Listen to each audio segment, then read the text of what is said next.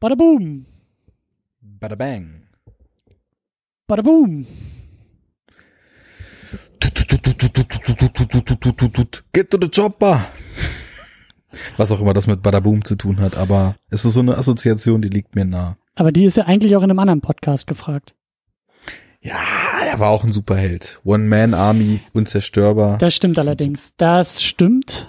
Ähm, äh, wir hatten ihn ja auch schon bei, was war das bei Batman, ne? Genau. Allow me to break the ice. What killed the dinosaurs? The, The Ice, Age. Ja, das war eine sehr, sehr schöne Performance eines blauen Ornis. Ja, Und hier haben wir auch einen, einen, einen blauen, aber kein Orni, sondern Kurt. Kurt, ja. Kurt. Kurt war gut. Kurt, der deutsche Teleporter. Ja. Nightcrawler. Hm. Nicht zu verwechseln mit Deswegen dachte ich immer, als der Film rauskam mit Jake Gyllenhaal, dass das auch ein Superheldenfilm werden wird. Weil ich dachte, jetzt hätte halt Nightcrawler aus dem X-Men-Universum seinen Film bekommen. Naja. Also ein Superheld ist er ja schon irgendwie auch in dem Film. Finde ich. Kann man Hm. schon diskutieren, ob es ein super Bösewicht ist oder ein Superheld, aber Ja, also es hängt natürlich stark davon ab, was für eine moralische Messlatte man daran anlegt. ich sag's immer wieder, es ist eine Erfolgsgeschichte, die da erzählt wird. Es ist vom Tellerwäscher zum Millionär. Das kann man nicht anders sehen. Das ist auch völlig richtig.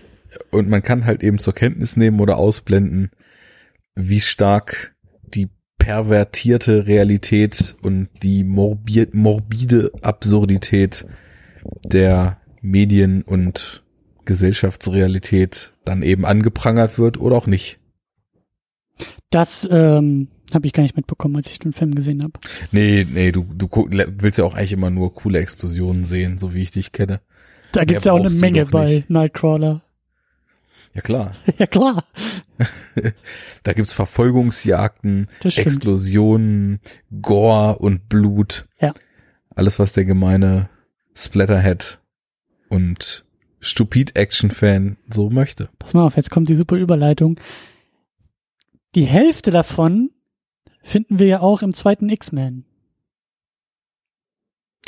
Explosion, vielleicht auch irgendwie, naja, Verfolgungsjagd. Na, in der Luft, ne? Ja, aber kein Blut und kein Splatter und kein Gore.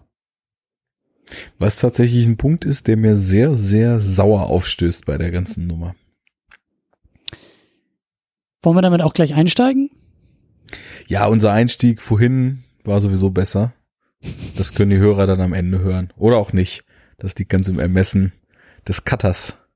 Und da Cutter ja manchmal auch eigensinnig sind und für zwei Frames lang Penisse einbauen in den Podcast. In den Podcast vor allen Dingen, ja.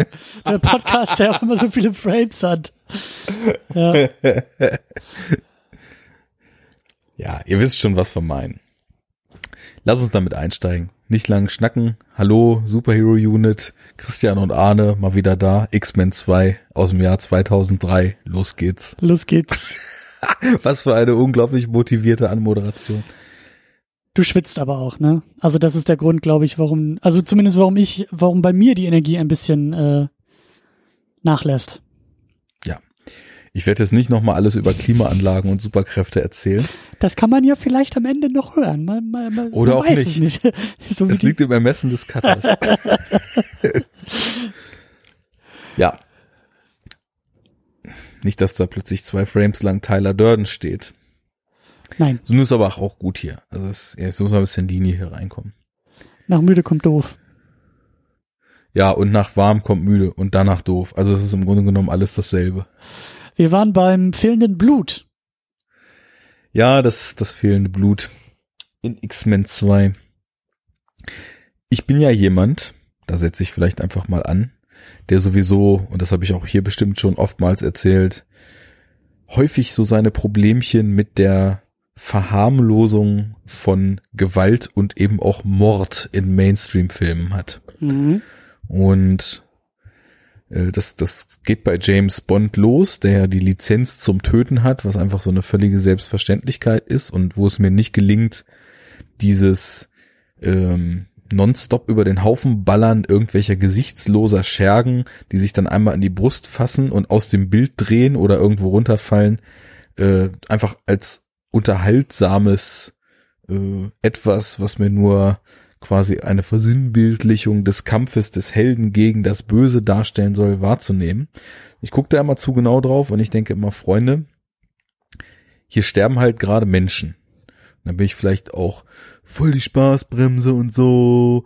Und ey, ist doch nur ein Film. Mach doch mal Kopf Aber, aus. Genau. Soll einfach nur ein bisschen Unterhaltung sein. Mag sein, aber ich finde trotzdem, ist problematisch, wenn am laufenden Band halt Leute sterben. Heutzutage wird das Problem ja in der Regel so umgangen, dass es dann eben doch gar keine Menschen sind, sondern dass eben 500.000 kleine Ultrons oder Stormtroopers oder was auch immer dann ins Gras beißen und ändert alles nichts daran, dass natürlich trotzdem Kampf und Gewalt das nach wie vor hauptsächliche Mittel der Konfliktlösung ist. Das führt jetzt zu weit, aber konkret nochmal zu diesem Sterben onscreen, offscreen. Ich finde es irgendwie, da fehlt die Gravitas, wenn da Menschen sterben und teilweise auch, wie in diesem Film hier, doch recht brutal zerhäckselt werden. Und ich das dann so als nettes Beiwerk und ein bisschen Action wahrnehmen soll. Das passt mir nicht. Und vielleicht hat da Logan aus dem letzten Jahr nochmal so seinen Stempel draufgesetzt, dass es jetzt umso mehr auffällt, wie im wahrsten Sinne des Wortes blutleer und ich finde dann eben so ein bisschen verlogen in seiner Verharmlosung es ist, wenn Hugh Jackman mit seinen Krallen da irgendwie Leuten Gliedmaßen abschnitzt und ihnen die Krallen ins Herz rammt und sie zu Boden reißt und noch dreimal drauf sticht. Ja. Äh, aber ich glaube nicht, dass ich jetzt Logan hab sehen müssen, damit mir das so auffällt, weil das ist genau die Art und Weise, wie sie mir eigentlich, wenn es so dargestellt ist, wie hier in jedem Mainstream-Blockbuster auffällt. Also ich musste, glaube ich, Logan dafür gucken. Ähm ich habe den jetzt, den zweiten X-Men jetzt auch schon länger nicht geguckt. Ging mir ähnlich. Ähm ich meine, wir werden auch noch äh, über andere Aspekte sprechen. Ich finde den Film prinzipiell sehr, sehr gut und sehr, sehr stark.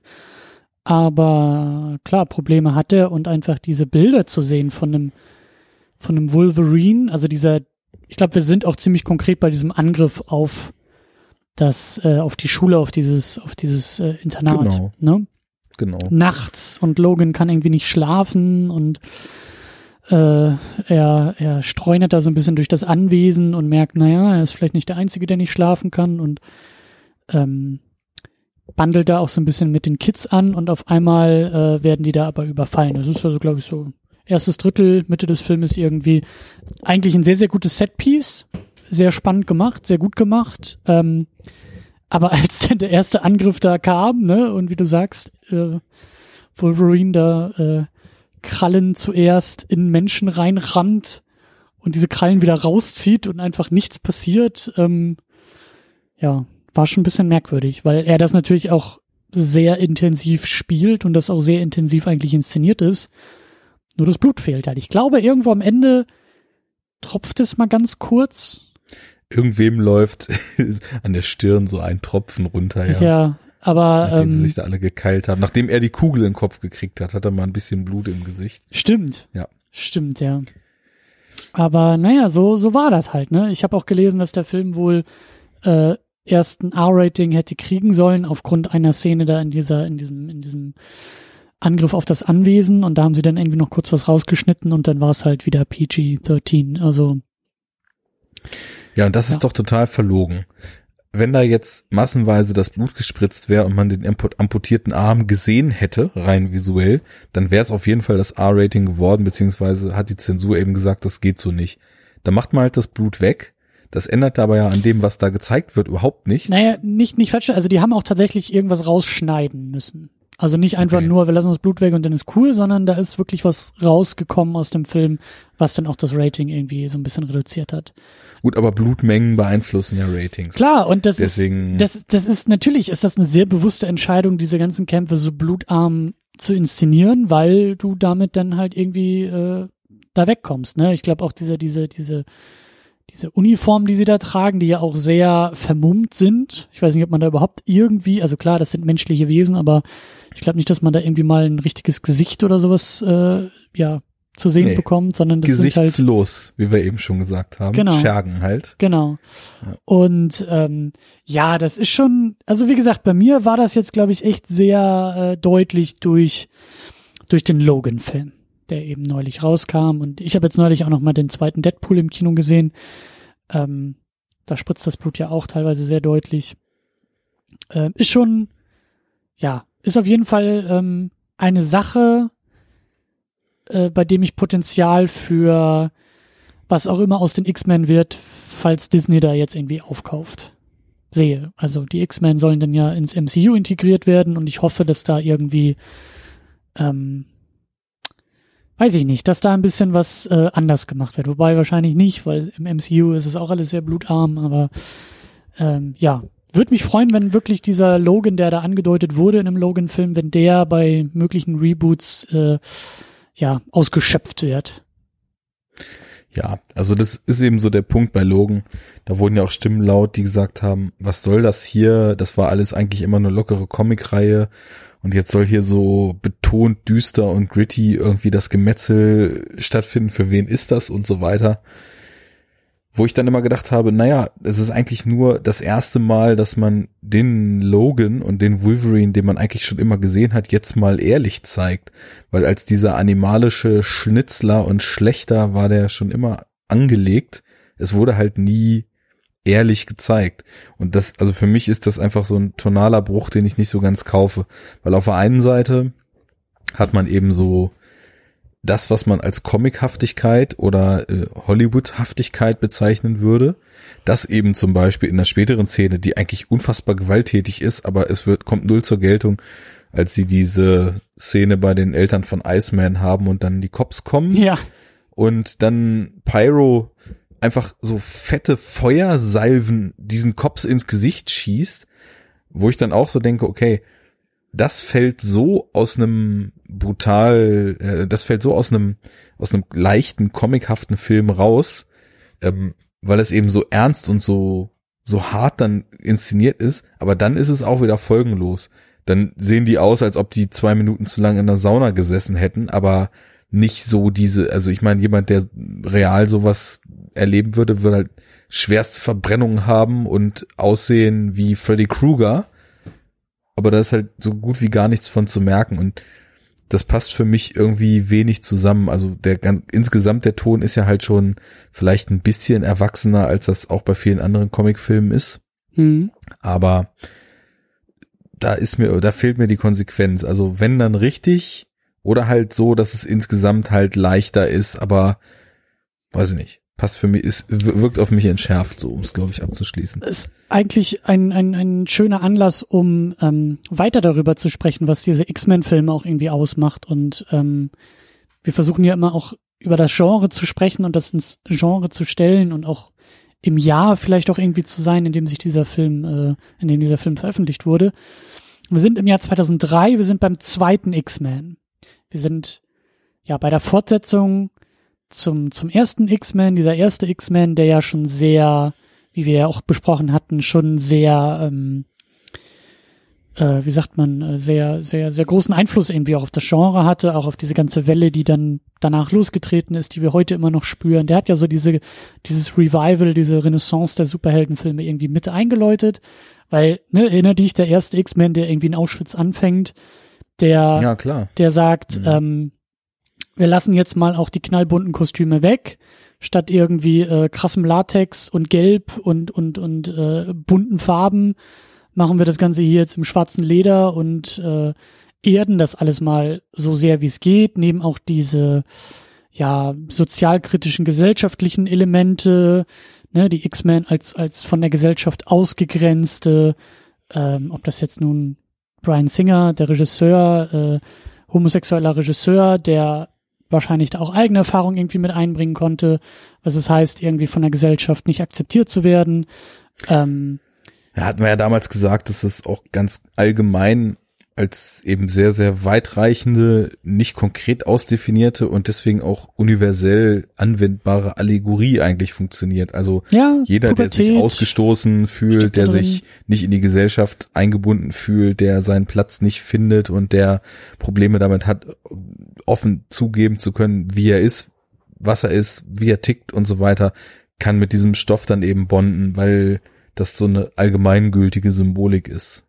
Ich habe übrigens neulich mal äh, gehört, das, das war mir auch neu. Ich ähm, bin im Comic-Bereich ja auch nicht so äh, äh, drin, aber dass die X-Men ursprünglich, also die sind ja auch in den 60ern irgendwie entstanden und da hieß es wohl, dass die X-Men ähm, ursprünglich Rassismus äh, thematisieren wollten.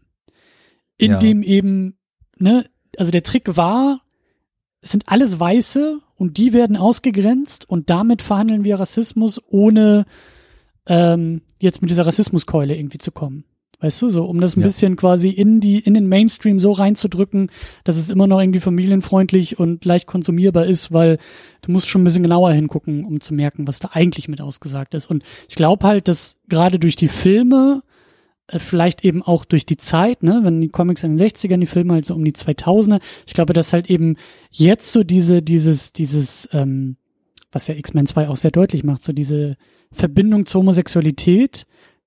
Also das klang für mich, als ob das sozusagen die, die zweite, wie soll man sagen, die zweite Welle, die zweite ähm, Bedeutungsebene ist, die dann in der Zeit ähm, herauskam. Also ursprünglich war es Rassismus, der verhandelt wurde. In den das war ja mit 2000ern. der Auschwitz-Eröffnung und so weiter, auch im ersten Film dann entsprechend drin, obwohl, wie der wie gerade gesagt, dann eben auch in viele Richtungen lesbar ist, aber Klar. das ist ja eins der konkreten Bilder da drin.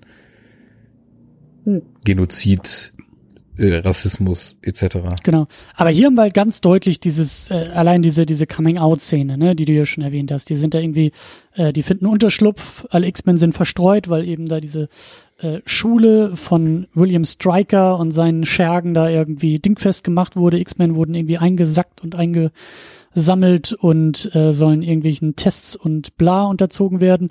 Und alle sind halt verstreut und Logan und seine Truppe, die kommen halt unter bei den Eltern von äh, einem dieser Schüler, von, von äh, Bobby heißt er, glaube ich. Äh, nennt er sich auch Iceman? Er ist Ja, auf ja. jeden Fall der Iceman. Ähm, so, und bei ihm äh, kommen sie, kommen sie halt unter, verstecken sich und da gibt's halt wirklich so eine Szene, also äh, das ist, also das ist sehr, sehr deutlich, dass da eben Homosexualität verhandelt wird, weil äh, Mama, Papa, wir müssen mal reden, ich muss euch was erzählen, dann werden die Eltern hingesetzt und hm, also wir wussten ja schon immer, dass du irgendwie anders bist und äh, die, die, die ganze Rhetorik, die ganzen, also die Klischees werden da abgespult und äh, die, die, die Sprache ist da sehr eindeutig, dass halt ähm, ja da diese, diese, diese Ebene aufgemacht wird. Ne?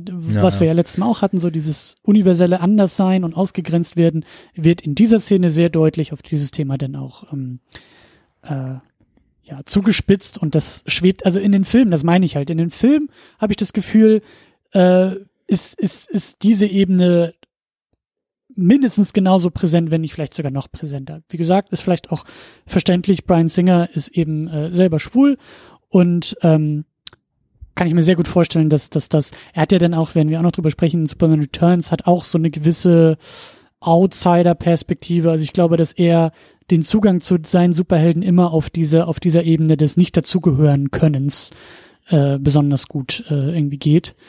Ähm, Brian Singer Das ist ja auch eine der spannendsten Fragen im Superhelden-Business, muss man ja sagen. Weil man eigentlich auch ja, durch die Bank weg ja Figuren hat, da haben wir auch schon oft drüber gesprochen, die quasi sich nur als Mensch verkleiden, aber eigentlich ganz anders sind und eigentlich auch in diese Welt nicht so reinpassen mit ihren mehreren Identitäten und so weiter. Und das so auszuloten, das birgt einfach nur mal diese Symbolik von vorn bis hinten und je nach Prägung der beteiligten Leute kannst du dann natürlich dann auch ohne Ende reale Dinge erzählen über diese vermeintlich fantastischen Stoffe. Ja, ich wollte es auch noch dazu erwähnt haben, ich weiß nicht, ob das letztes Mal auch schon Thema war, Brian Singer ist äh, ein ganz, ganz heikler äh, Zeitgenosse. Ich weiß nicht, ob du das irgendwie auch mitgekriegt hast. Äh, ich weiß gar nicht, ob der jetzt komplett untergetaucht ist oder so, aber der hat ja im Zuge der MeToo äh, Geschichte Ja. auch ordentlich einstecken müssen, weil bei dem seit ein paar Jahren äh, Pädophilie-Vorwürfe im Raum stehen und die dann eben auch wieder aktueller wurden, beziehungsweise auch wieder lauter wurden und äh, dann hat er ja den letzten Dreh, den er da mit dem Freddie Mercury Biopic, äh, den musste Ach, das wäre abbrechen. er gewesen, okay. Ja. Genau, die, er hat schon irgendwie wohl angefangen zu drehen und dann ist aber auch die Produktion wohl ziemlich chaotisch geworden, als MeToo dann immer lauter wurde und da haben auch schon viele gesagt, also Singer ist da wohl irgendwie am Set auch halbwegs zusammengebrochen und hat dann irgendwie gar nichts mehr auf die Reihe gekriegt, ist irgendwie überhaupt nicht mehr erschienen und so. Und da haben schon viele gesagt, naja, so, wer weiß, ob der einfach nur schon merkt, was da auf ihn zukommt und dass er deshalb irgendwie äh, eher von der Bildfläche verschwindet. Wie gesagt, das sind alles, also das sind, ich weiß gar nicht, wie, wie, wie laut diese Vorwürfe, wie offiziell diese Vorwürfe sind, aber das schwebt halt schon seit ein paar Jahren rum. Ich glaube, seit dem Days of Future Also ich glaube, Past. die waren auch ganz schön krass, die Vorwürfe, die an ihn da rausgingen. Das also wirklich da ja während Drehs, ich weiß gar nicht während welcher Drehs, da war er dann auch in Europa und sich wirklich also wie so ein, ja, keine Ahnung, wie so ein, wie so ein, eine WG, in der einfach nur irgendwelche minderjährigen Jungs ein- und ausgingen und er sich da vergnügt hat, gehalten hat, wo er halt jeden Abend nach dem Dreh hin ist. Ich weiß gar nicht, ob das sogar in der Zeit war, wo die X-Men-Filme auch teilweise, wurden die teilweise in Europa gedreht?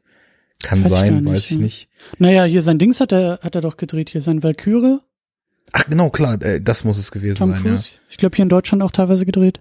ja. Die Stauffenberg-Geschichte, da war er auch in Babelsberg und so weiter unterwegs. Ja. Naja, also sehr kritisch zu sehen, ist schon richtig. Ich glaube, ich, ja ich, leider sehr viele Filmemacher etc. ich glaube, da gibt es auch eine Dokumentation zu, die hatte ich auch dann geguckt. An Open Secret heißt die. Da geht's um Pädophilie in Hollywood Mhm. und die ist sehr, sehr geschickt, indem sie indirekt Brian Singer thematisiert, ohne, ich weiß gar nicht, ob sein Name überhaupt einmal erwähnt wird in dem Film. Mhm. Ähm, auf jeden Fall, äh, falls ihr irgendwie die Möglichkeit habt, die zu gucken, die war, die war neulich, ich glaube, die ist sogar noch immer auf, auf Vimeo irgendwie offiziell unterwegs.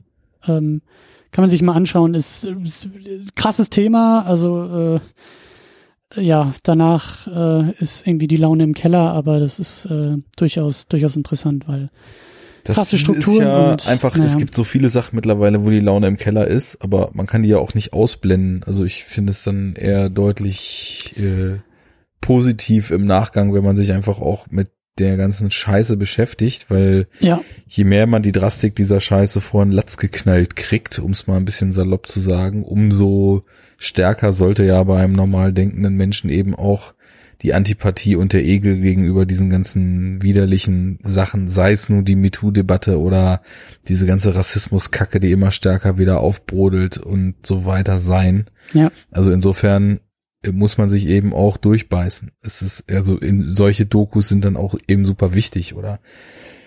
Ja, es führt zu weit, aber jetzt beispielsweise zum Beispiel die The Cleaners, die gerade im Kino ist, da hat mir Jens letztens von erzählt im Enough Talk, die auch so klingt, als ob du da ganz tief in ganz üble Abgründe der Menschheit wieder reinguckst, aber ähm, ja, irgendwie kann man es ja nicht ausblenden.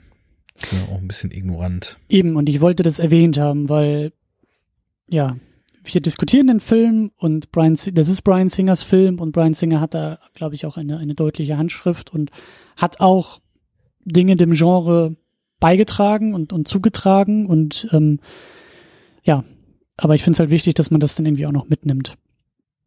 So, Gut, du musst mir mal ein bisschen auf die Sprünge helfen. Denn immer wieder gern. ich habe momentan, das muss ich ganz offen sagen, und da arbeite ich auch gerade dran, es wieder loszuwerden, so ein bisschen, so ein kleines Aufmerksamkeitsproblem manchmal, wenn ich Filme sehe. Also, Handy aus! Nee, das ist nicht das Handy, sondern es ist, dass ich tatsächlich total gedanklich immer wieder abschweife. Ich habe schon überlegt, ob ich einfach irgendwie zu viel zocke derzeit und dann mit dieser Dann kribbelt's in den Fingern schon wieder und dann denkt man, ah, das nächste Dark Souls Level und wenn ich jetzt noch das Schwert besorge und hier nochmal Genau. auflevel und dann, nochmal kurz die Rüstung auf, aufleveln. Nein, weil wenn du viel zockst, das ist ja eine extrem aktive Sache. Und ob ich, ob ich momentan so mit dieser, beziehungsweise ich zocke nicht nur viel, ich lese irgendwie auch viel, was auch relativ aktiv ist. Ich mache wieder relativ viel Sport, was auch relativ viel aktiv ist. Ist es vielleicht so, dass ich, äh, also ich muss so ein richtig so einen Schalter umlegen, um mhm. sowas tendenziell erstmal passives, wobei für uns ja im Nachgang Filme alles andere als passiv sind, weil wir halt sie reflektieren und uns Gedanken drüber machen und so weiter.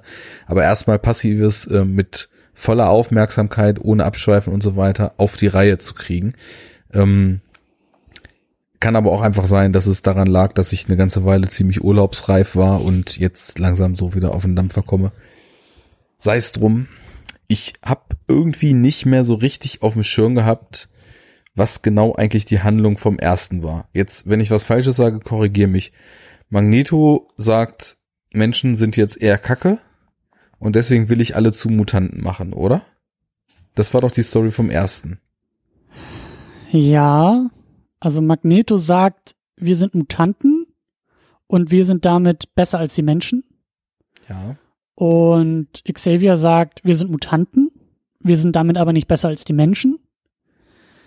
Und nur anders, ja. Genau, und dann war doch da diese eine, also das ist doch, das fängt ja auch schon sehr politisch an und dann ist da, glaube ich, so ein Senator, der doch äh, dieses Registrierungsprogramm vorschlägt. Der sagt, jeder X-Men muss, also X-Men ist ja noch kein Begriff, aber jeder Mutant hat gefälligst in einer Kartei zu landen mit Fähigkeiten, mit allen möglichen Sachen. Das müssen wir als Staat wissen und die müssen sich melden und wir brauchen diese Registrierung. Und als als Testlauf für, glaube ich, Magnetos Masterplan und auch so ein bisschen als Rache ähm, lassen sie ja erst dann diesen, diesen Typen mutieren, diesen, diesen Senator. Genau. Aber sie wollen doch den Cerebro so umbauen, dass er quasi über irgendeine so elektromagnetische Welle ich glaub, mit dem, alle Menschen mutieren lässt und auch zu Mutanten macht. Und das hatte, hatte das schon was mit dem Cerebro zu tun? Ja, ja, er wollte, okay. glaube ich, oder er wollte irgendeine Maschine bauen, die das kann. Ich weiß, ich dachte. Ich glaube, die hat er, halt selber gebaut. Das war doch das Ding, was wo wo wo er sich da so selber äh, rein ja. reinbegibt und dann äh Gut, warum ich nur nochmal nachfrage, ist folgender Grund. Ich hatte jetzt, als ich den Film aufgefrischt habe, das Gefühl, ich kenne das doch alles. Und nicht im Sinne von, ich habe den Film schon mal gesehen, sondern im Sinne von, ist das nicht genau dieselbe Geschichte wie im ersten Teil? Und hab's nicht mehr so richtig zusammengedröselt gekriegt. Mir war das dann auch zu blöd nachzulesen oder irgendwelche Plot-Synopsis mir aus dem ersten Film nochmal zu besorgen. Ich habe dann einfach geschaut und hatte durchweg eigentlich so das Gefühl von nochmal aufgekocht, weil mir das alles so ähnlich vorkam im Vergleich zum Debüt der Reihe. Da war es dann eben Magneto, der alle zu Mutanten machen will, mit irgendeinem Device, was über die ganze Welt strahlt. Und hier ist es dann eben Striker, der alle Mutanten umbringen will über ein Device, was über die ganze Welt strahlt.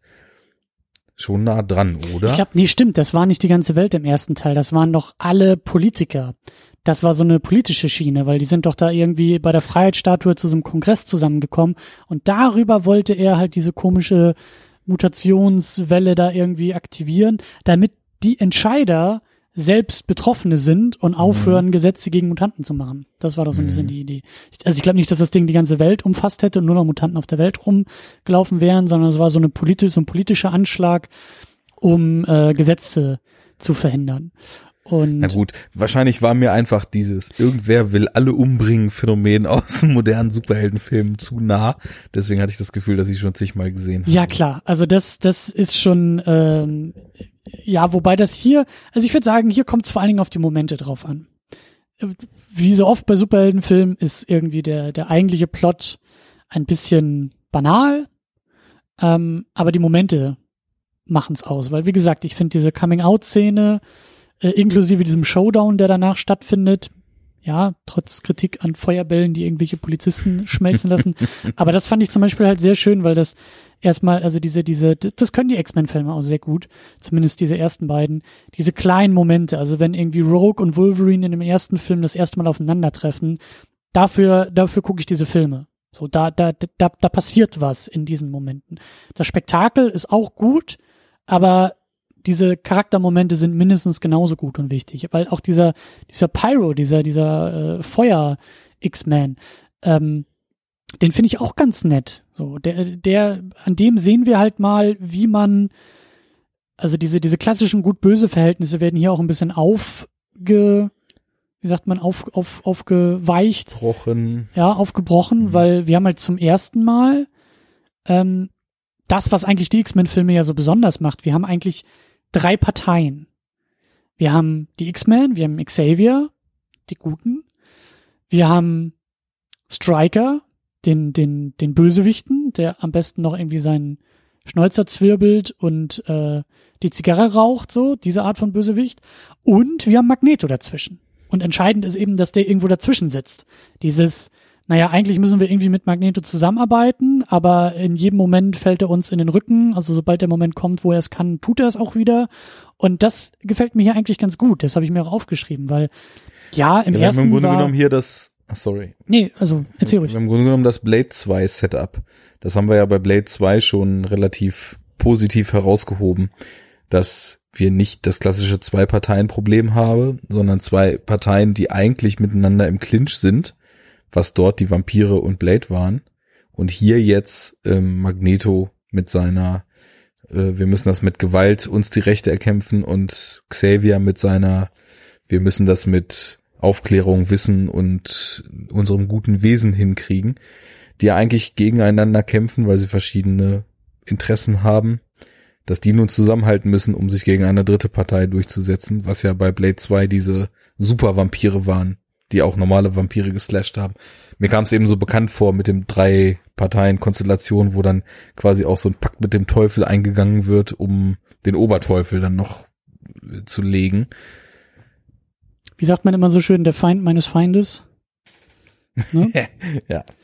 Ähm, naja, auf jeden Fall ist, finde ich, ist das schon eine, eine ganz wichtige Komponente dieser X-Men-Filme. Also Magneto, der, ähm, ich weiß gar nicht, da werden wir, glaube ich, dann im dritten nochmal wieder drüber sprechen, weil ich glaube, da ist er wieder irgendwie der Bösewicht äh, der Woche, der dann wieder versucht, alles irgendwie. Und später bei dem Days of Future Past ist er ja auch wieder so als Teil des Teams dabei. Und ich, mir, mir gefällt Magneto da irgendwie ähm, am besten, wo er nicht ganz so, so klischeehaft einzuordnen ist. Und hier zum Beispiel, wie gesagt, mit dem Pyro finde ich das, finde ich das einen sehr wichtigen Moment, den die beiden dann irgendwie hatten. Äh, Magneto sitzt da, glaube ich, auch irgendwo in dem Hubschrauber oder ich weiß gar nicht mehr, wo das war und hat da irgendwie auch seine, seine Mystik, glaube ich, neben sich. Und Pyro ist irgendwie dabei und man merkt schon, dieser Pyro ist so einer, der am liebsten, naja, der sich nicht alles gefallen lassen will und wenn die bösen Ja. Bullies kommen und ihn da ärgern, dann will er eigentlich zurückschlagen und wird aber von Xavier immer so ein bisschen kurz gehalten und kurz alleine gehalten. Dann ist aber so ein Magnet, der sagt, weißt du was, ähm, sei stolz auf das, was du bist. Du solltest niemals verstecken, wer du bist und was du kannst. Und das ist eine wunderbare Sache. Und äh, die da draußen, die Angst vor dir haben, die äh, äh, die sind das Problem und nicht du selber so. Und das, das meine ich. Dieser Moment, das ist wieder ein ganz kleiner Moment zwischen zwei Figuren. Und der ist aber wichtig, um, um diesen, diesen Wandel von Pyro vom, hey, ich bin Schüler von Xavier, hin zu, oh, ich glaube, am Ende des Tages bin ich lieber äh, bei dem Magneto dabei. So diese, dieses Lagerwechsel, was da stattfindet, was halt eben nicht einfach nur, oh, er ist jetzt böse geworden, ne, sondern da ist ein bisschen mehr los als einfach nur, der Gute wird zum Bösen. So. Das stimmt schon. Die Szene mit den beiden ist auch klasse mit dem Feuerzeug. Da gebe ich dir recht. Das war auch so einer der, wie ich finde, nicht so zahlreich gesäten wirklichen Charaktermomente in dem Film. Also was du ansprichst, die Coming-out-Szene, die ist auf jeden Fall super und diese Szene ist auch super. Aber ich finde, ansonsten wird sich eben auch viel gerade bei den bereits etablierten Figuren auf einer Figurenzeichnung, die vermeintlich im ersten Film stattgefunden hat, ausgeruht.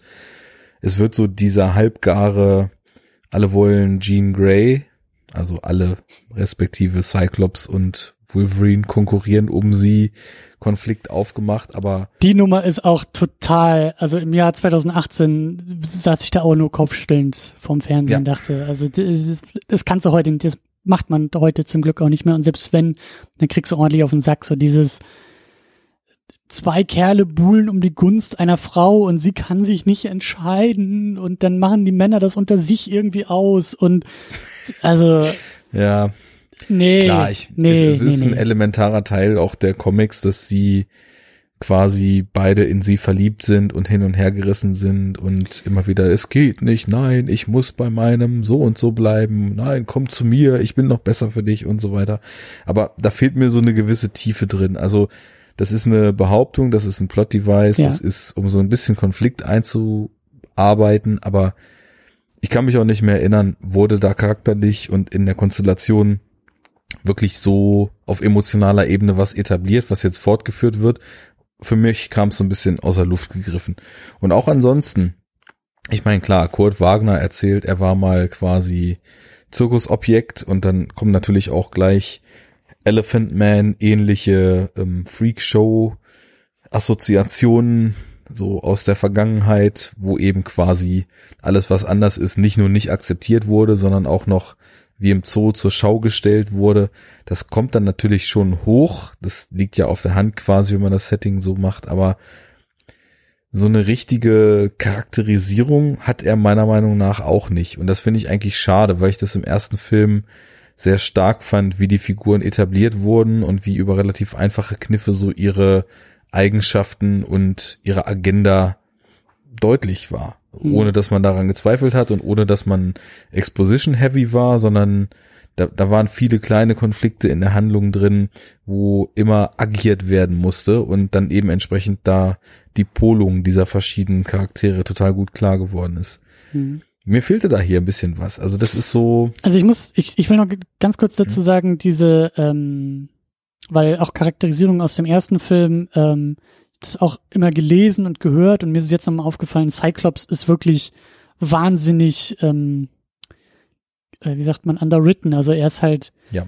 also er hat noch nicht mal irgendwie einen Charakter. Das ist noch nicht mal irgendwie eine Figur, sondern er ist halt irgendwie immer nur da, um für Wolverine, also als Gegenpart zu Wolverine, damit Wolverine irgendwie besonders gut aussehen kann.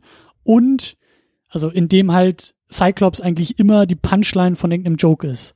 So, es ist eigentlich immer nur, ähm, Cyclops ist irgendwie das Klischee eines Good Guy und Wolverine ist halt Klischee von Bad Guy irgendwie dann in diesen Momenten und ist eigentlich immer nur dazu da, um Cyclops so einen reinzudrücken. So, die fahren irgendwie mit dem Auto von Cyclops und machen das Radio an und es laufen irgendwie Backstreet Boys oder ein Zink oder so ein Quatschkram. Und, und auch so dieses genau sowas, ja. Rumgeschachere um, um Jean Grey ist irgendwie auch so, also, da fehlt, mir fehlt da was. Mir fehlt bei Cyclops irgendwie, ja, mir fehlen da Charakterzüge, mir fehlen da irgendwie auch, auch, auch weitere Gründe, warum Jean Grey was an ihm findet, wie diese Beziehung irgendwie aussieht, weil ich habe das Gefühl, also gerade auch am Anfang, als Wolverine dann da äh, auf das Anwesen zurückkommt, also, also selten war Wolverine, glaube ich, so ein Womanizer in dieser einen Szene. So als erstes kommt irgendwie Rogue angestürmt und springt irgendwie so um seinen Hals und dann kommt Storm Wobei das als eher nächste. so eine Daddy-Figur ist, ne? Also da, das hatten wir ja auch im, im Podcast zum ersten Film schon so weit besprochen, dass er sie dann so aufpickt und ihr Halt gibt und ihr eine Perspektive in diesem Leben gibt, wo sie sich eben in der Pubertätsallegorie und so weiter total Klar. verloren fühlte.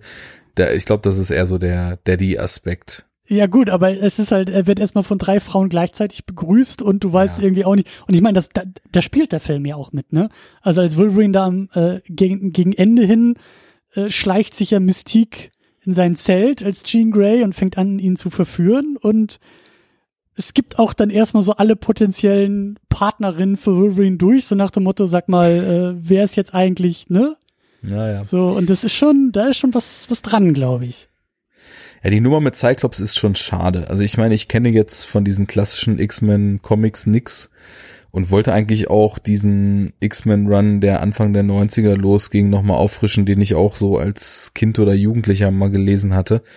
Bin ich nicht zugekommen, beziehungsweise bin ich kleben geblieben, weil echt, also Comics so von Anfang der 90er, Ende der 80er, wenn das nicht so die Sachen sind, die auf ihrer, aufgrund ihrer krassen Qualität auch so bis heute sich in den Kanon fortgepflanzt haben, sind die halt auch echt teilweise brutal platt und dementsprechend einfach super langweilig, weil sich einfach nur heftelang irgendwer in buntem Licht auf die Nase haut und du hast eigentlich keine Ahnung, was das alles soll. Nichtsdestotrotz, ich habe ein paar neuere Sachen noch gelesen und da, also die müssen, ich weiß es jetzt nicht mehr genau, auch so Anfang des Jahrtausends oder, also nicht mehr ganz neu, aber zumindest nicht mehr 90er oder irgendwie 2005, 6 rausgekommen sein. Das war einmal der Joss Whedon Run von X-Men, ich glaube New X-Men oder Astonishing X-Men. Ja, Astonishing, genau. Und dann den Grant Morrison New X-Men Run hatte ich mir nochmal angeguckt und da ist mir dann auch bewusst geworden, weil ich hatte nämlich Cyclops auch immer eher als so eine leicht nervige äh, Stock im Arsch Figur so in Erinnerung und da wird dann aber auch mal klar, warum. Und da wird eben auch in den Comics eine total schöne Chemie zwischen ihm und Wolverine aufgemacht, denn dort sind sie eigentlich schon Freunde und auch Partner und nehmen sich auch ernst gegenseitig, aber haben so eine Hassliebe ist vielleicht übertrieben, aber so ein, so ein leicht ironisch-sarkastischen Blick auf den anderen und drücken sich dann eher so freundschaftliche Sprüche, würden aber natürlich, wenn es hart auf hart kommt, immer füreinander einstehen. Und da merkt man eben auch, warum er so ist, wie er ist. Also jetzt gerade hier Cyclops. Da gibt's dann zum Beispiel Setups, wo Xavier nicht da ist, irgendwo, ja, es wird dann vom Sabbatical gesprochen. Ich glaube, in irgendeiner der vorherigen Geschichten knallt's richtig und er zieht sich aus dieser ganzen Sache so ein bisschen zurück und dann soll eben Cyclops ihn vertreten und macht sich unheimlich Gedanken und ist so der Typ, der jede Entscheidung immer total durchgrübelt und immer was wäre, wenn durchgeht und auch irgendeinen Sohn mal verloren hat und ist eigentlich so eine tragische mhm. Figur und aufgrund dessen so sehr, sehr verkopft und sehr stark am Grübeln und fast schon mit so einer gewissen Melancholie. Das gibt viel her, aber da sehe ich dann eben auch gar nichts drin, weil hier sind es dann eben NSYNC-Witze und so ein seltsames, die Frauen umwerben und am Ende dann eben auch ein sehr dick, naja, was heißt dick aufgetragen ist in Anbetracht der Situation, ist es schon passend, aber auch wieder so in dem Film nicht wirklich verdientes äh, Verlustgeweine und oh my God, she's gone, she's gone. But she, she chose you. Ja, oh. Ja, ja, ja, ja. ja, das, also es, ein paar Momente sind schon schmerzhaft leider für mich gewesen. Das ja. muss ich Aber sagen. ich äh, will noch was Positives erwähnen, denn ich finde, also ja, du, du hast schon recht, dass, da sind, da sind einige Figuren, äh, ja, underdeveloped. Ähm, mir hat das aber ganz gut gefallen, ähm, wie es mit Rogue weiterging. Also Rogue und Bobby, da so eine kleine Liebesgeschichte, so eine kleine pubertäre Liebesgeschichte irgendwie auch zu zeigen, fand ich eigentlich ganz schön, weil ähm, ich äh, hatte das auch so in diesem in diesem äh, einen Satz versucht. Äh, ich versuche manchmal hier die Filme zusammenzufassen und da habe ich halt geschrieben: Die X-Menschen sind zurück und dieses Mal kämpfen sie nicht nur gegen Vorurteile, sondern auch mit der eigenen Pubertät. Denn. Aber haben sie das nicht schon letztes Mal getan? Naja, aber jetzt halt so richtig, weil, hm, hieß my boyfriend und dann fragt Logan ja auch, habt ihr zwei denn schon, nee, da arbeiten wir noch dran und so dieses. ich fand, das waren aber, ich fand das, ich fand das aber sehr gut, weil das ist genau das, was ich von einer guten Fortsetzung will, nämlich Rogue und ihre sehr äh, eigenartigen Fähigkeiten oder ihr, ähm, ihre, ihre naja, es ist ja, es ist ja erstmal, also sie hat damit zu kämpfen. Es ist nicht irgendwie cool wie bei Logan oder wie bei Pyro oder sowas, sondern das ist halt eher so eine Kategorie wie, wie bei Beast, wo man sagt, na, Arschkarte gezogen. Mit der Nummer kommst du jetzt irgendwie auch nicht so wirklich weit. Das ist halt eher eine Bürde, die du da trägst, als jetzt irgendwelche krassen Superfähigkeiten und so. Mhm. Und das halt eben dann auch mit ihr weiterzumachen und weiter zu erzählen und zu zeigen, dass das halt Schwierigkeiten mit sich bringt, einfach menschliche Beziehungen aufzubauen und halt eben, wie ist halt das, ist das Normalste überhaupt in dem Alter irgendwie, ja, pubertäre, äh, emotionale, äh, körperliche Gefühle zu entwickeln, ähm, die aber nicht ausleben zu können. Und das, das, also der Film zeigt es ja auch so ein bisschen, wie die dann versuchen, damit irgendwie klarzukommen und dann so ein bisschen nachgeben, aber auch merken, dass das äh, problematisch irgendwie ist und so. Das ist schon, da hätte man noch viel mehr mitmachen können, keine Frage. Aber das fand ich halt schon ganz, ganz gut, dass das so, dass das so mitgenommen wurde. Das ist so eine Fortführung dieser Figur aus dem ersten Film jetzt in den zweiten Film. So, das passiert nicht bei vielen. Bei Logan würde ich sagen, ist es auch eher ein bisschen Plot, der da mitgenommen wird, so seine großen äh, Rückblenden und die Fragen, wo er eigentlich herkommt, die glaube ich keiner so wirklich in einem Film gestellt hat, aber die anscheinend sehr wichtig äh, sein sollen die werden halt hier irgendwie äh, aufgemacht. Ähm, ja. Ja, sind drin, klar. Ähm, ich glaube, was mich vielleicht so ein bisschen gestört hat insgesamt, ist, dass ich auch diese Ansätze alle sehe und das natürlich auch den Film von vielen vergleichbaren Filmen sowieso schon mal positiv abhebt, dass ich aber dann das Gefühl habe, dass er dass sich hier das langsam einschleicht, dass diese Sachen aus erzählerischer Sicht dann großen Action-Set-Pieces, die mich nicht wirklich abholen, geopfert wird. Oder dass man da noch mehr hätte machen können, aber dann eben in die Laufzeit stattdessen, die Laufzeit, die ja auch schon recht lang ist, äh, dass Ja. man dann stattdessen aber doch wieder Stimmt irgendwelche Ja. Ries riesen Action-Dinger einbaut, die ich nicht wirklich packend fand. Ich habe das Gefühl, da krankt der Film auch so ein bisschen an, an, an der Tatsache, eine Fortsetzung zu sein. So dieses, ähm, der Erfolg des ersten Teils und Ja. Jetzt kann man, jetzt darf man mehr und weiter und größer und schneller und schöner und bunter. Und dann macht man es auch, aber man weiß gar nicht Genau. mehr, wo man jetzt eigentlich mit der Schere mal beigehen soll, weil diese ganze, also ich weiß nicht, da stecken, glaube ich, auch schon irgendwie wieder so zwei halbe Filme drin in diesem ganzen Film. So dieses eigentlich Magneto und er aus der Zelle kommt wieder raus und äh, hat dann auch wieder so seinen seinen seinen großen Masterplan irgendwie alle Menschen äh, auszulöschen. Plus wir haben Striker und der will eigentlich alle X-Men auslöschen und der will irgendwie noch an Wolverine rankommen und da ist irgendwie Ja, zweieinhalb, weil die Striker Wolverine Backstory wird dann auch immer noch in so Flashbacks kurz angesprochen. Das hat man dann auch noch mit rein verwurstet. ja Dann kommt diese Figur Striker dann eben noch ins Spiel, die ja halt so ein bisschen diese, nennen wir es mal American Beauty Motivation hat. Da gibt's ja auch den Vater, der nun mit der Homosexualität oder in diesem Fall Strich dem Mutantensein seines Sohnes überhaupt nicht klarkommt und dann so einen extremen Hass auf alles, was damit assoziiert ist, entwickelt. Das ist ja so der Grund, warum Striker dann so sein soll, wie er ist ja äh, ja, wäre auch mit ein bisschen mehr Futter vielleicht noch schöner gewesen, gerade weil er ja dann auch tatsächlich der Willen ist und weil er ja tatsächlich auch plant, einfach mal so Millionen von vermeintlichen, na, in seinen Augen nicht Menschen auszulöschen. Oder ist mir da was entgangen, was so seine Charaktertiefe und seine Motivation betraf? nee das ist schon irgendwie so Xavier konnte seinen Sohn nicht retten und äh, ja Ich meine, äh, Cox ist stark in der Performance. Das hat mir gut gefallen. Aber ja, hätte auch wieder noch mehr bei rumkommen können. Und diese ganze Wolverine-Backstory finde ich eben auch schwer, wenn man sie nur andeutet. Weil wir haben ja gesehen, es wurde auch versucht, damit ganze Filme zu füllen. Das ist, das ist mir auch gerade mal so aufgefallen. Das ist, hier zeigt sich eigentlich schon im zweiten X-Men-Film, also dieses komplette X-Men-Franchise. Ich weiß nicht, wie viele Filme du davon kennst. Kennst du überhaupt alle? Die Hauptfilme kenne ich alle, ja, dann, wobei, ja stimmt, und die Wolverine-Filme kenne ich auch alle. Und ich weiß nicht, ob man jetzt Deadpool zu X-Men zählt. Das will ich jetzt erstmal ausklammern, aber ja Okay. gut, ja, aber so die kenne ich nicht. die X-Men. Also wir haben X-Men 1, 2, 3, wir haben Wolverine, Or- Origins Wolverine, The Wolverine, Logan, äh, X-Men First Class, X-Men Days of Future Past, X-Men Apocalypse.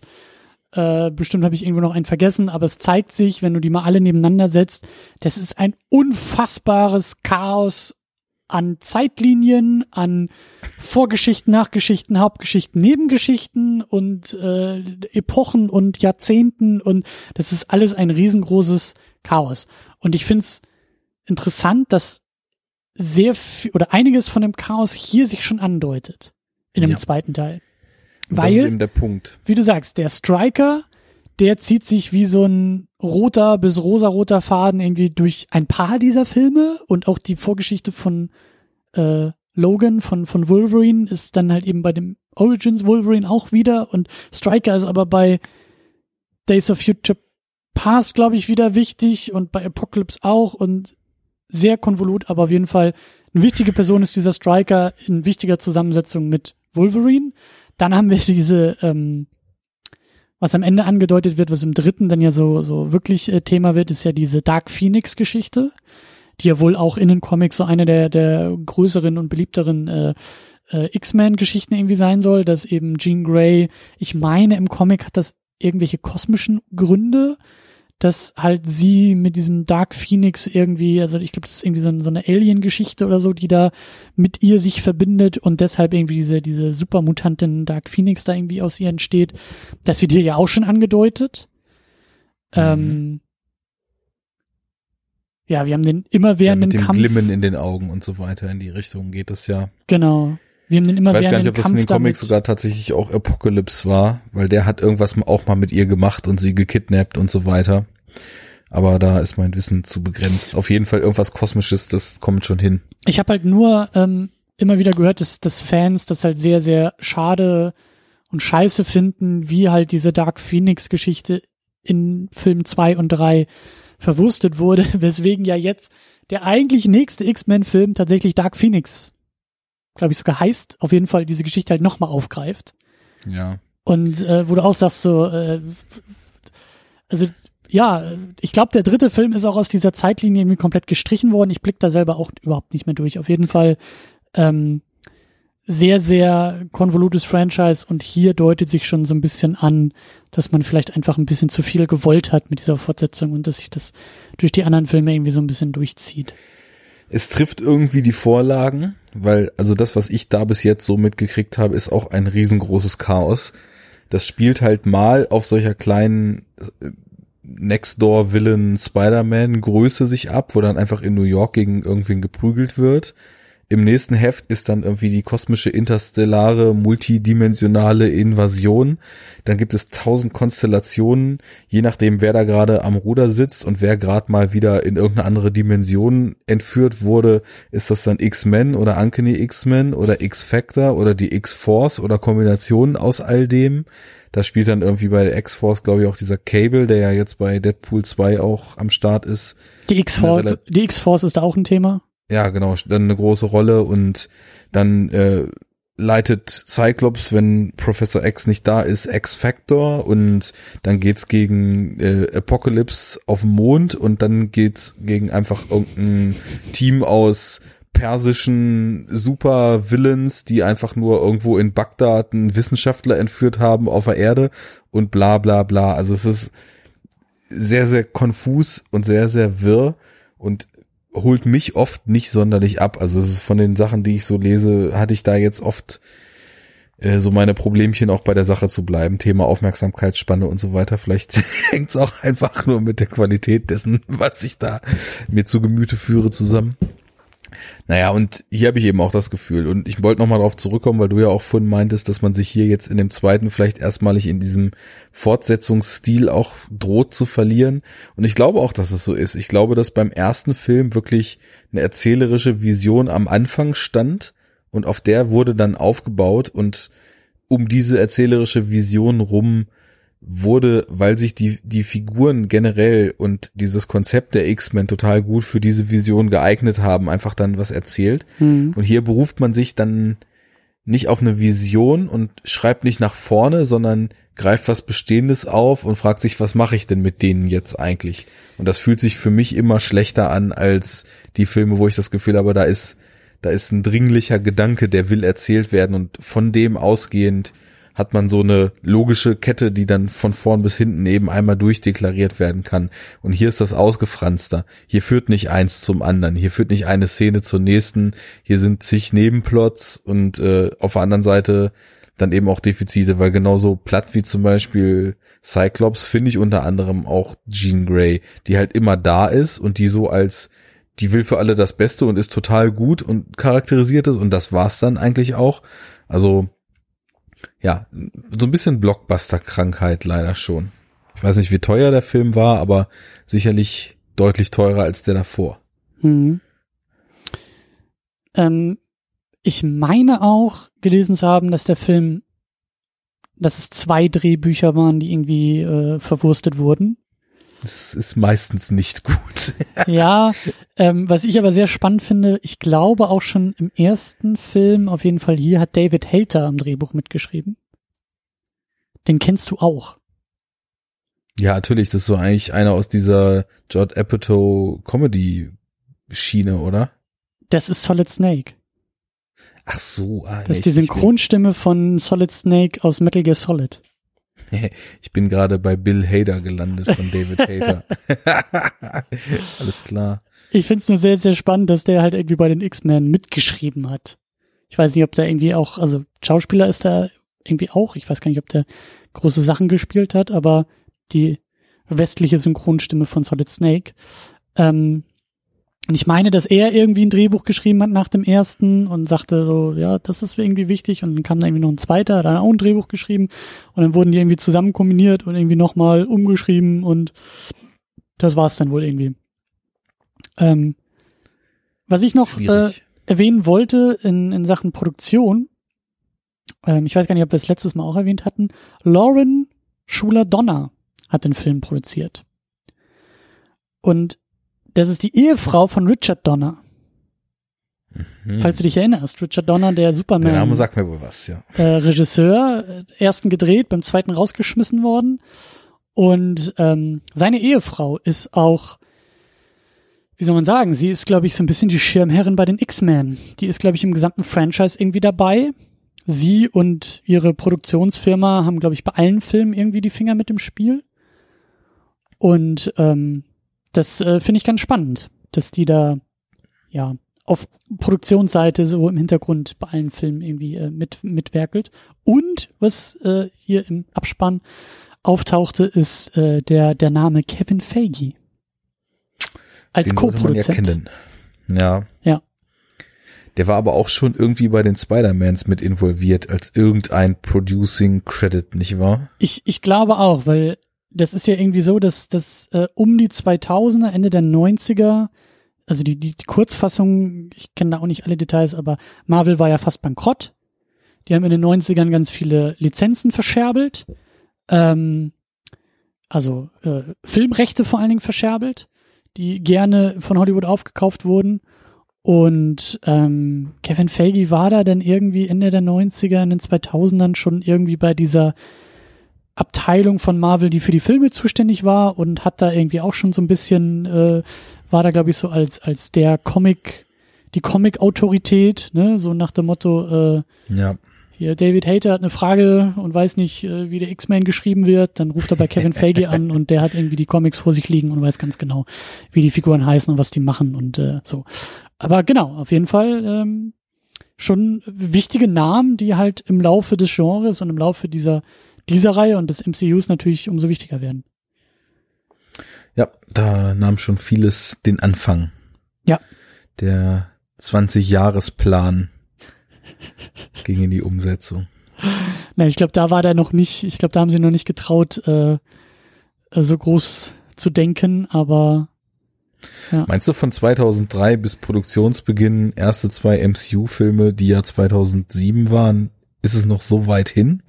Aus Sicht eines Kevin Feige? Meinst du nicht, da sind die ersten Gedanken in Hinterzimmern schon längst ausgetauscht gewesen, was man eigentlich machen will und wie man das vielleicht machen kann? Ich glaube, die Hoffnung war schon da, aber ähm, also Marvel Studios, also als eigenes Filmstudio, ist glaube ich dann dann Mitte der 2000er erst äh, entstanden und die mussten ja auch irgendwie große Kredite aufnehmen. Ich glaube, das das ist jetzt so gerade die Phase, wo die Welle, wo so die, die Möglichkeiten sich auftun. Also du hattest den ersten X-Men, du hattest den ersten Spider-Man, du hast jetzt den zweiten X-Men, 2004 kommt dann der zweite Spider-Man. Ich glaube, diese Filme sind ganz, ganz wichtig gewesen, damit eben ein Kevin Feige äh, und ein Marvel Studios äh, zur Bank gehen kann und zu der Bank sagen mhm. kann, hallo, wir haben da eine Idee, wir bräuchten da mal ein bisschen Geld.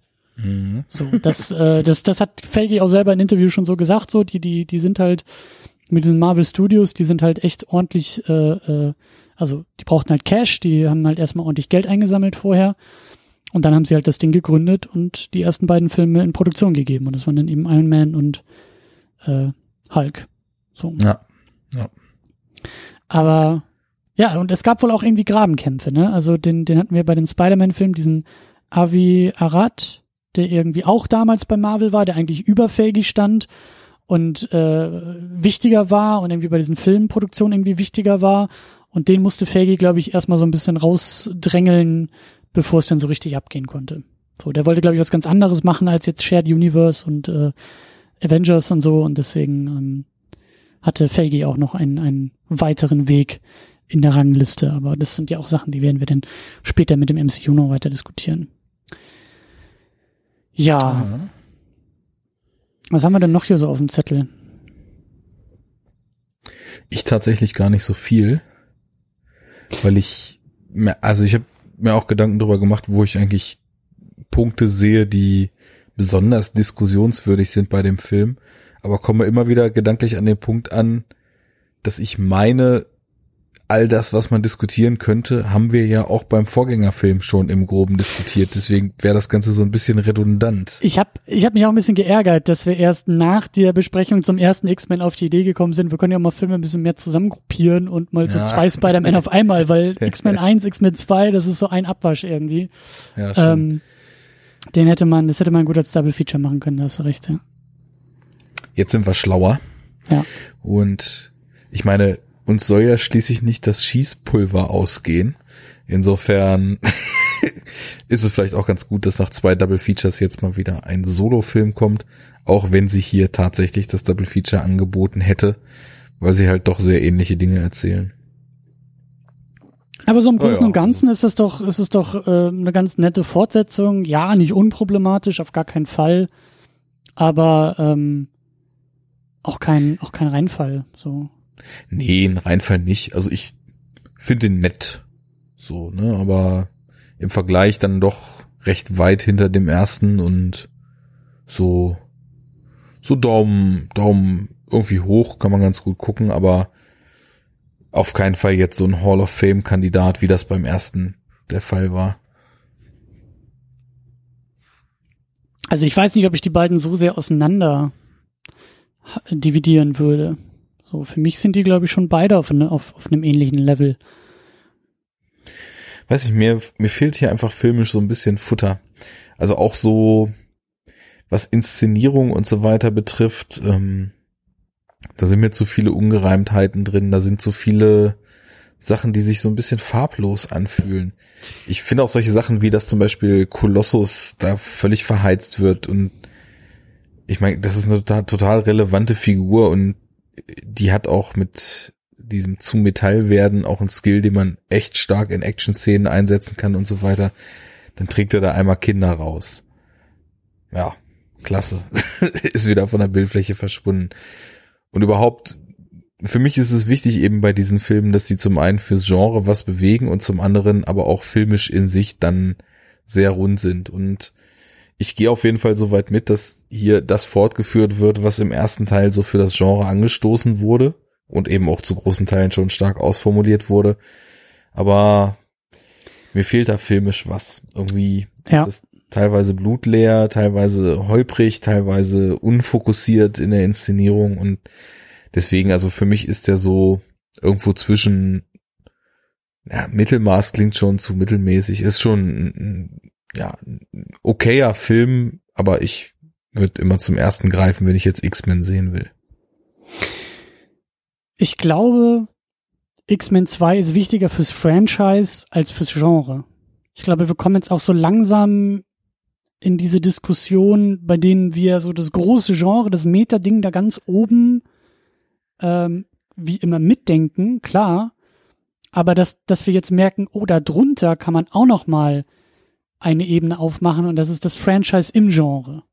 Wenn wir sagen, ja. was wahrscheinlich oft der Fall sein wird mit späteren äh, Kandidaten, auch so gerade der erste Teil, oh, der macht jetzt wieder was mit der Figur und der macht jetzt einen neuen Ansatz und der bringt die Figur zum ersten Mal ins Genre, oh, oder der zeigt uns, was im Genre noch möglich ist und dann hast du halt fünf bis fünftausend Fortsetzungen dieser Figuren und dieses Filmes und merkst, naja, der Zwölfte ist immer noch ganz nett und beschäftigt sich halt mit seinem eigenen Franchise äh, vielleicht auch noch mal ganz intensiv, aber das große Genre ist schon gar nicht mehr so, wird schon gar nicht mehr so davon äh, berührt, mhm. weil das wurde schon, den, den Impact haben wir schon gesehen, jetzt ist es halt so ein bisschen, äh, wie sagt man, so im eigenen Süppchen irgendwie rumrühren, so. Ja.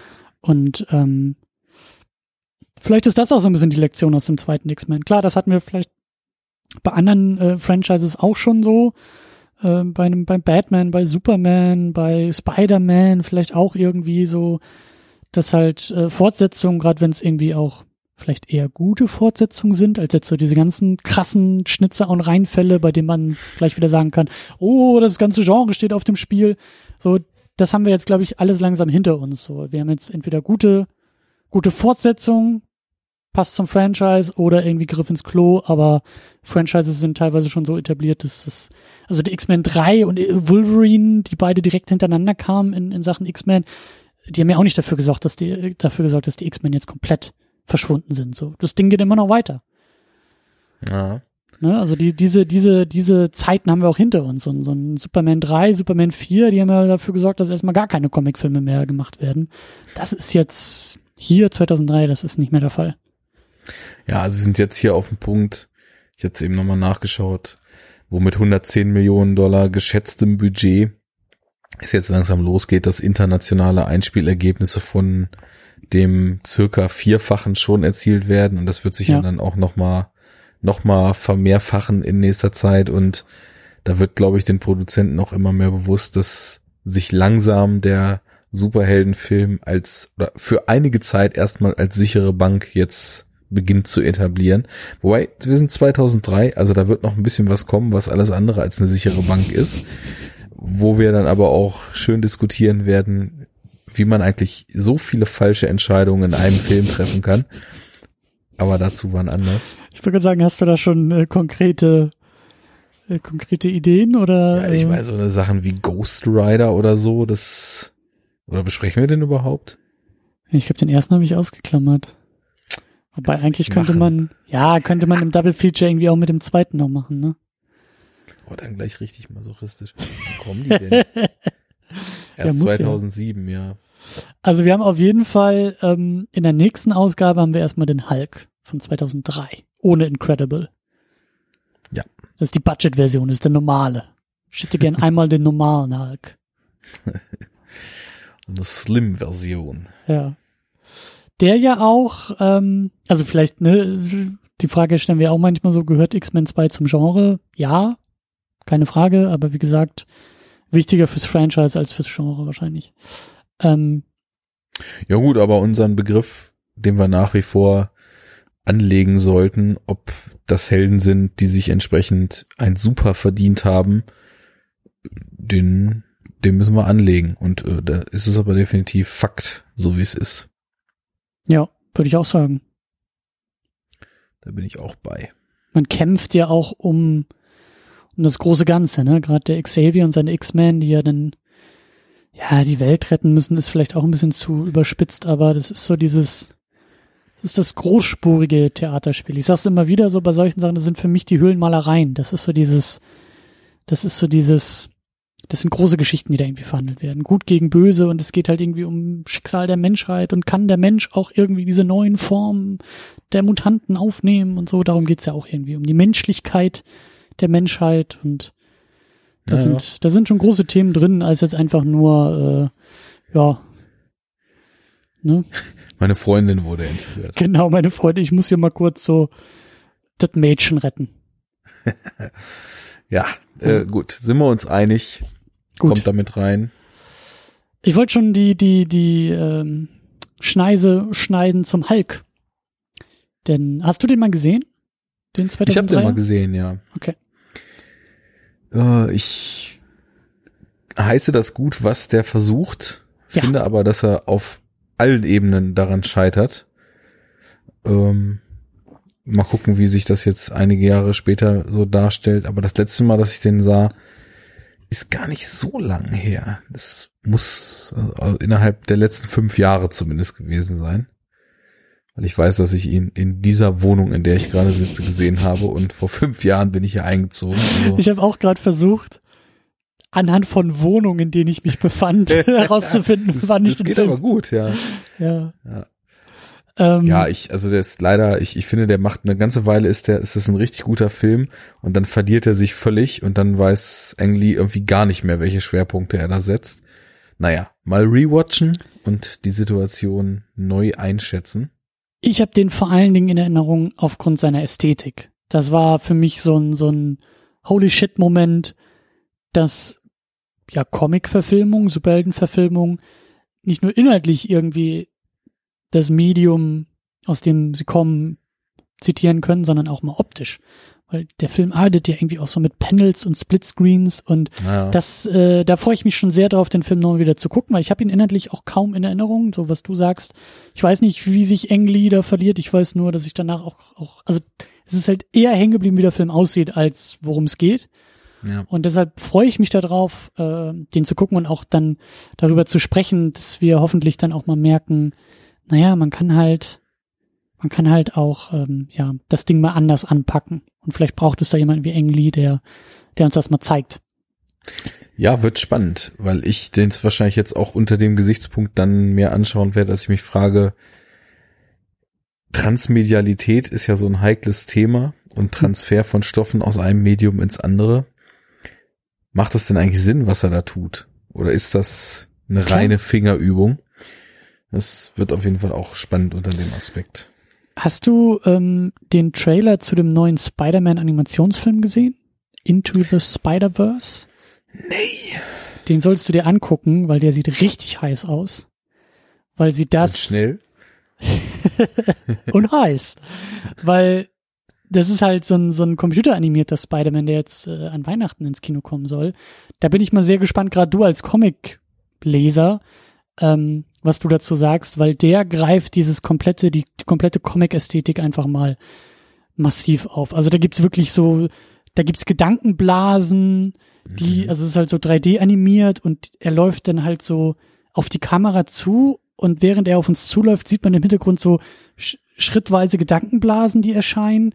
Wenn er gegen den Gegner kämpft, dann sind ja auch so Blasen Kapau und Peng und so, die dann während Explosionen erscheinen und, und teilweise äh, verwischen auch so die Farben und das, also der, der ist optisch einfach unfassbar interessant, Mhm. weil der das bisschen, was ich so mit Eng Lee verbinde und seinem Hulk, so, man hat ja auch Panels, mit denen man arbeiten kann, das zieht er einfach mal so richtig groß auf, dieser Film. Und da, da bin ich mal sehr gespannt drauf, weil, weiß ich nicht, 15 Jahre nachdem Eng Lee mal irgendwie was gemacht hat, kommt der nächste Film auf die Idee, hey, wir können ja auch mal was mit Comics machen und nicht nur hier so äh, BNs Drama in Latex-Uniform.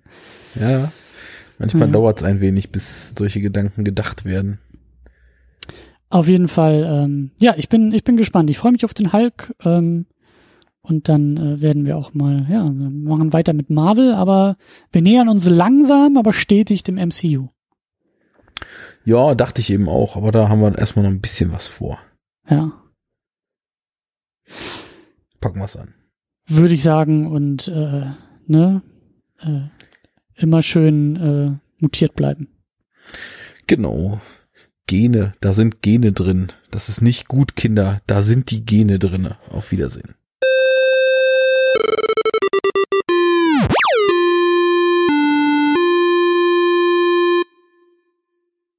Läuft. Läuft. Luft holen.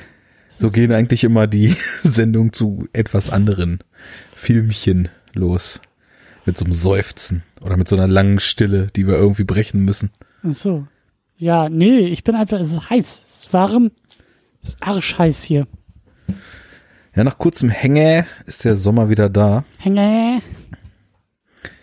Ich wurde heute auch schon schwitzend im Zug empfangen. Von Wärme und dann von einer 15 Grad Klimaanlage. Das ist auch immer so geil, ne? Das ist so zum Kotzen. Ich liebe das ja auch im Winter, wenn du dann so mit den Öffis fährst und der Busfahrer sitzt da vorne irgendwie in seinem, weiß ich nicht, in seinem Hemdchen, weißt du, so mit Cocktail und Schlappen und draußen irgendwie minus 20 Grad und du hast drei Jacken an und da drin ist dann halt immer irgendwie so kochende Hitze angesagt. Ja, genau. Einmal finnische Sauna für umsonst. Ja. Hast du Glück, wenn du nur drei Stationen fährst. Nee, das ist Ja. echt bei meinen Zugfahrten so das einzige Manko, dass die wirklich, also beim ersten Anzeichen von Sonnenstrahlen, ich glaube, ist ja gesetzlich vorgegeben, dass man nicht kälter als 16 Grad sowas stellen darf. Aber die haben sie immer im Dauerbetrieb von der ersten Sekunde bis zur letzten Sekunde. Ich finde es nicht gut. Ich prangere das an. Doch es tut sich nichts. Weißt du, was dir fehlt, Arne? Eine Mutation, mit der ich einfach wahlweise die Lamellen, wo die kalte Luft rauskommt, zueisen kann, damit sie dicht sind, oder Feuer machen kann, damit es warm wird. Eins von beiden, ja. Ja, das könnte man sich aussuchen. Da wäre die komplementäre Wahl quasi in beide Richtungen richtig. Weißt das wäre richtig, ein Paradoxon, dass zwei gegensätzliche Sachen trotzdem das gleiche und richtig sind. aber weißt du, was richtig scheiße wäre? Wenn du so eine Arschkartenmutation hast und einfach niemanden berühren darfst. Ja, Weil wenn dann kalt ist und du willst vielleicht dich irgendwo ankuscheln und warm werden, dann ist halt Das sehr schnell vorbei. ich glaube, ich wähle einfach so eine freche Mutation, die einfach keinerlei weitere Fähigkeit mir gibt, als dass ich dem Schaffner, der die Klimaanlage angestellt hat, meine Reptilienzunge rausstecken kann. So Mhm. als Statement, ne? Als, als dagegen sein und Pro rebellieren.